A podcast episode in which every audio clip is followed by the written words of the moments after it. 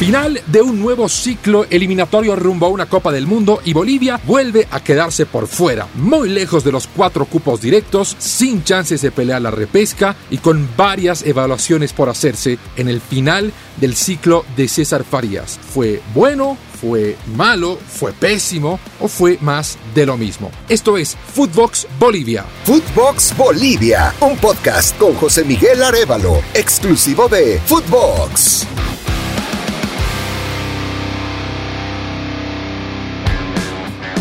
Así comenzaba César Farías su etapa número 3 y definitiva como director técnico de la selección boliviana en diciembre del 2019. Con mucha confianza y hasta con un poco de arrogancia, señalando que él creía que Bolivia podía llegar al Mundial, era una convicción suya sobre los jugadores bolivianos y hasta defendiéndolo a ultranza. ¿Quién diría que el desenlace sería tan distinto no solo en las expectativas o en la manera en la que se percibía las chances de Bolivia, sino en definitiva en los resultados. El ciclo de César Farías de 43 partidos, entre amistosos, oficiales, partidos de la sub-23, termina con una derrota incontestable, un inédito 4 a 0 en contra ante Brasil, que más allá de que estuvo sin Neymar o de que jugó en la ciudad de La Paz, jugó uno de sus mejores partidos en lo personal, creo que Brasil juega mejor sin Neymar que con el astro del PSG. Y lo plasmó en la cancha, más allá de las declaraciones de Tite, que habló de que jugar de igual a igual o de jugar con alto ritmo en altura era inhumano. Bueno, esos jugadores eran realmente sobrehumanos, porque tuvieron a mal traer a Bolivia y lo más curioso, terminaron el partido íntegros.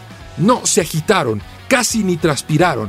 Corrieron, empujaron, extremaron recursos, sí, pero pareciera que la altura no existía.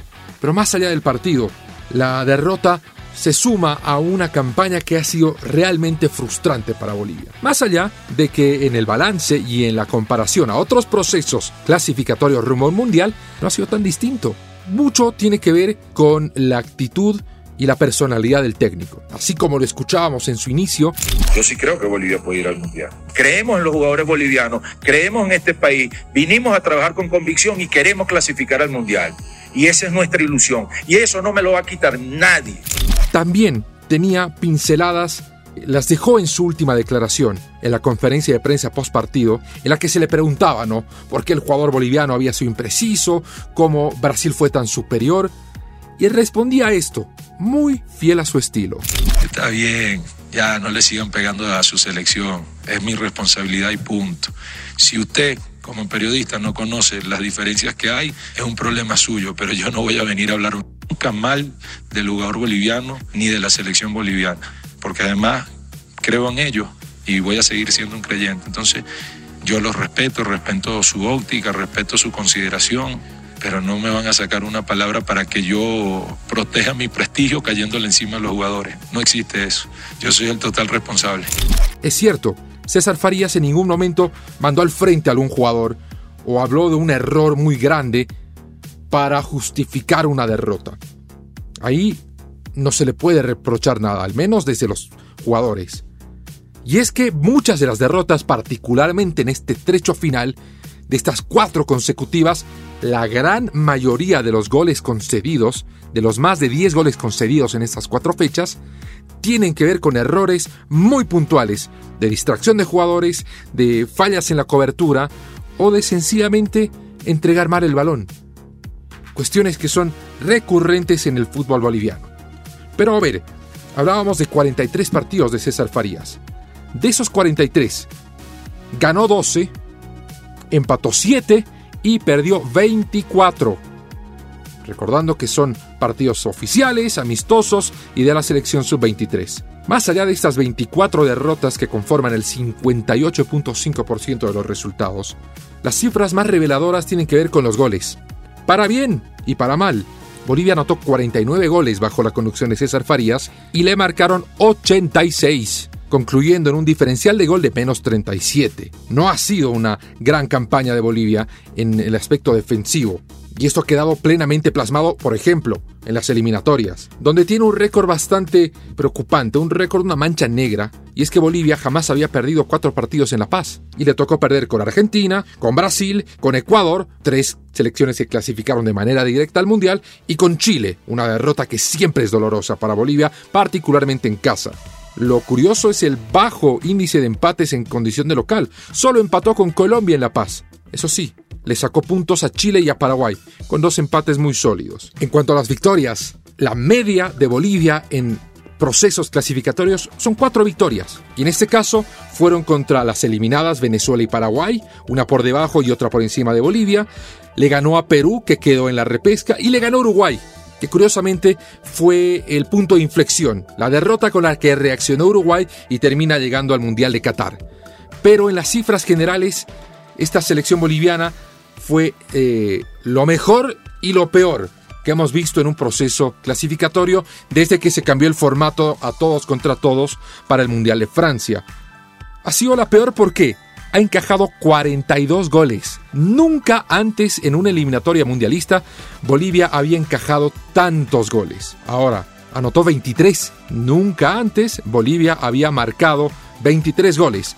Superó el récord de 22 anotaciones que lo alcanzó dos veces, cuando clasificó al Mundial en 1994 y cuando quedó fuera del Mundial de Sudáfrica en el 2010. De estos 23 goles, 10 fueron de Marcelo Martins, que se consagró como el máximo goleador de las eliminatorias mundialistas y además es el máximo goleador en eliminatorias para Bolivia, con 21 goles de los 30 que lleva anotados en la selección mayor. Momento de las conclusiones. Al final de cuentas, Bolivia queda fuera del Mundial y para muchos será la única y más importante evaluación que debe hacerse como por ejemplo, Guido Loaiza, el expresidente de la Federación Boliviana de Fútbol, fue él el titular del el ente regulador del fútbol boliviano cuando se clasificó al Mundial en 94.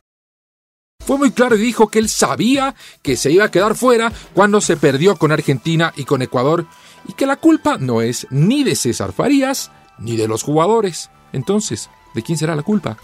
O sea que acá cuando ya perdimos dos partidos de local yo sabía que no íbamos a ir al Mundial estábamos afuera.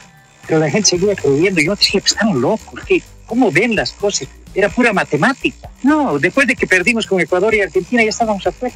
Ahora, ¿es culpa de los jugadores? ¿Es culpa de Farías? No, es culpa de quien lo trae a Farías. Uno no sabe por qué lo trae, cuáles eran los argumentos. Y bueno, por eso insisto, lo más importante es la dirigencia. Uno toma esas decisiones a quién trae y por qué. Evidentemente, quien lo eligió en ese entonces, el fallecido César Salinas, tenía la convicción, sin mirar a los costados y casi sin consultar, de que César Farías era el hombre indicado. Pasó lo que pasó en medio de este proceso eliminatorio, falleció César Salinas, se quedó al frente César Farías y los resultados son los que todos conocemos. Al final de cuentas, Bolivia dio un par de pasos al frente, sí, anotó más goles que nunca, 23 anotaciones. Volvió a sacar dos puntos de visita, a lo que no es habitual, y tuvo al goleador de las eliminatorias, a Marcelo Martins, pero dio pasos para atrás. Cuatro derrotas en casa, algo nunca antes visto. Un registro de goles contra en procesos eliminatorias, igual, inédito, de manera adversa, por supuesto. Se despide Bolivia con la mayor cantidad de goles encajados en todo Sudamérica. 42 goles en contra, superando los 34 que recibió, por ejemplo, el último Venezuela. Queda fuera del Mundial. Es cierto, Bolivia puede que haya dado dos pasos al frente, pero dio cinco para atrás. Ahora, no nos confundamos, que Bolivia en cada proceso eliminatorio está acostumbrado a dar pasos hacia atrás. Y así, el Mundial cada vez queda más y más lejos. Bueno, mis amigos, es todo el tiempo que tenemos por hoy. Les recuerdo que Footbox Bolivia tiene nuevos episodios todos los lunes y todos los jueves. Conmigo será hasta siempre. Footbox Bolivia con José Miguel Arevalo, podcast exclusivo de Footbox.